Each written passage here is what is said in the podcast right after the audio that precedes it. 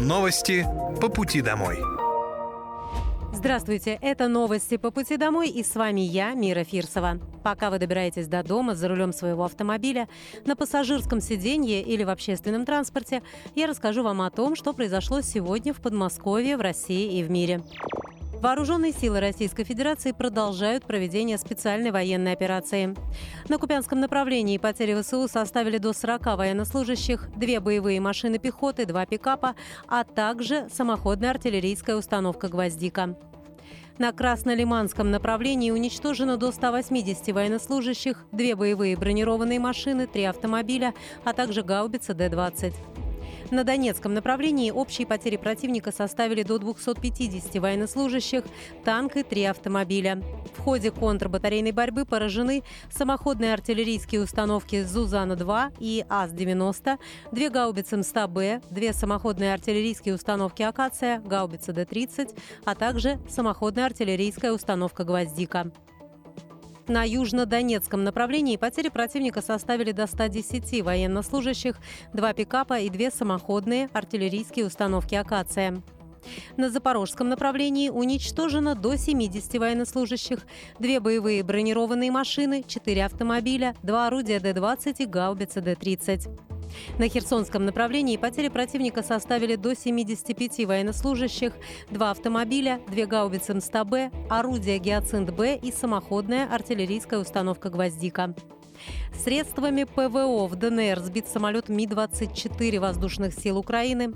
В течение суток перехвачено 5 реактивных снарядов системы залпового огня «Хаймарс» и уничтожено 32 украинских беспилотных летательных аппарата. 19 декабря президент России Владимир Путин подписал закон о запрете мобильных телефонов на уроках. Теперь школьники не смогут пользоваться смартфонами во время занятий. Исключениями из правил станут случаи, связанные с угрозой жизни и здоровью и другие чрезвычайные ситуации. Также глава государства подписал закон об обязательных уроках труда для учеников начальных и средних классов. Изменения в учебную программу будут внесены с 1 сентября 2024 года.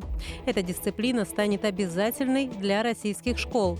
В результате возобновятся занятия по слесарному и столярному делу, кройке и шитью, а также основам кулинарии. Таким образом, дети смогут обрести навыки, необходимые для жизни. Введение обязательных уроков труда будет способствовать повышению и престижу рабочих специальностей и решению проблемы дефицита кадров. Кроме того, за учениками закрепляется обязанность по соблюдению дисциплины на уроках и правил поведения в образовательной организации. За соблюдением правил поведения будут следить педагоги и администрация школ.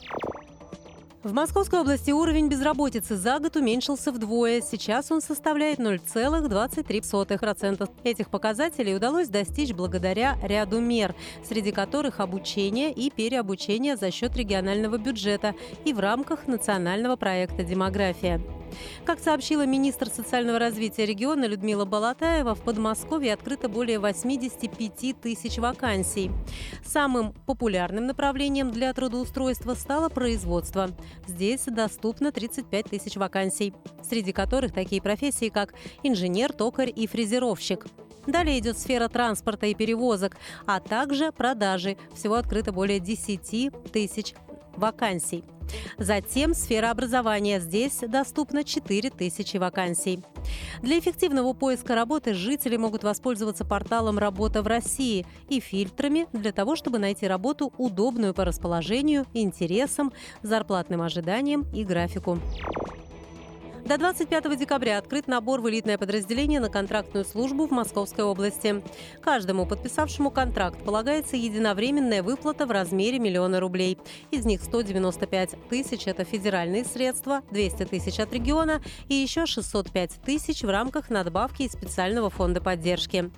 Служба в новом элитном подразделении предполагает получение индивидуальной боевой подготовки с опытными инструкторами. Всех контрактников обеспечат современной экипировкой. Кроме того, подписавшим контракт полагаются особые условия для взаимодействия с близкими и членами семьи, а также бесплатный трансфер в Московскую область из любой точки мира. Всю дополнительную информацию можно получить по телефону горячей линии плюс 7 495 990 4 семерки.